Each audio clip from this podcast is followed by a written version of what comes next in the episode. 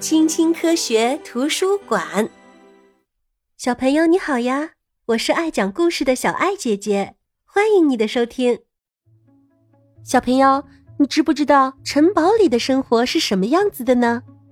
在遇到攻击的时候，城堡里又会发生什么呢？我们一起来城堡参观一下吧。在中世纪初叶，城堡啊都是用木头建成的。它们坐落在很高的山岗上，但是遇到敌人进攻的时候，城堡啊就很容易失火。如果建造一座更加坚固的城堡呢？领主决定啊，在这座山丘上修建城堡。在山上，士兵可以很方便的监视下面的山路和村庄的情况。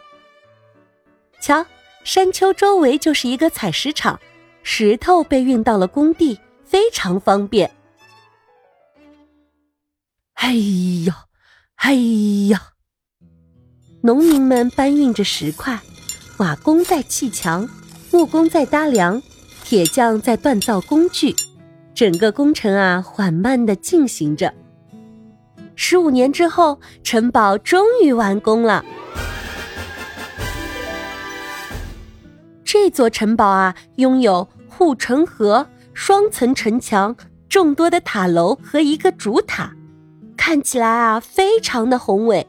城堡入口还有用来防御的城门和吊桥。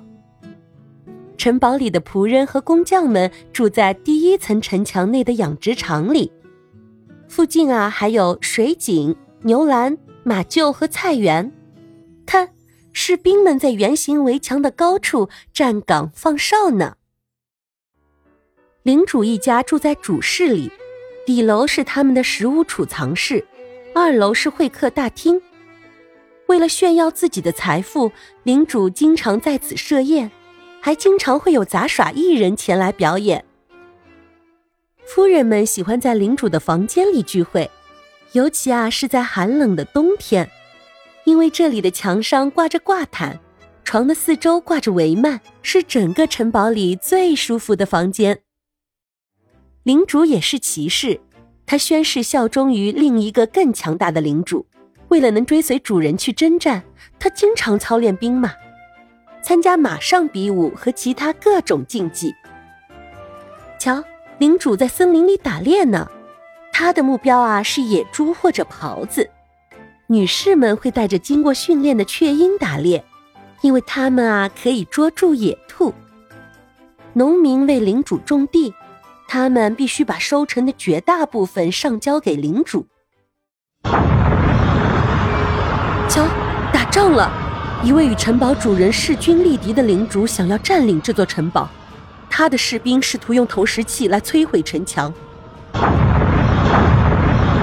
他们还尝试用羊头撞锤来击破城门。城堡里的士兵能抵挡住敌人的进攻吗？城门内的人都在积极的进行防御。弓箭手在城墙的垛口处放箭，士兵们往敌人的身上扔石块、倒开水。看，攻城的士兵顺利的打进了城堡，城堡里的所有人都跑去主塔避难。这里是最后一个避难所，也是最安全的地方。唉，很快水和食物就会短缺，到时候就不得不投降了。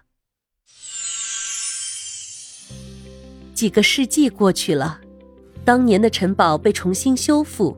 如今，这座城堡的主人把这里最漂亮的房间都向游客们开放了。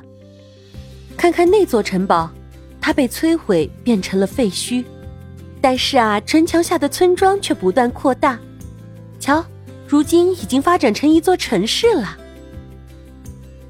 如果你喜欢这个故事的话，欢迎你点赞、订阅。关注小爱姐姐哦，我们下次见，拜拜。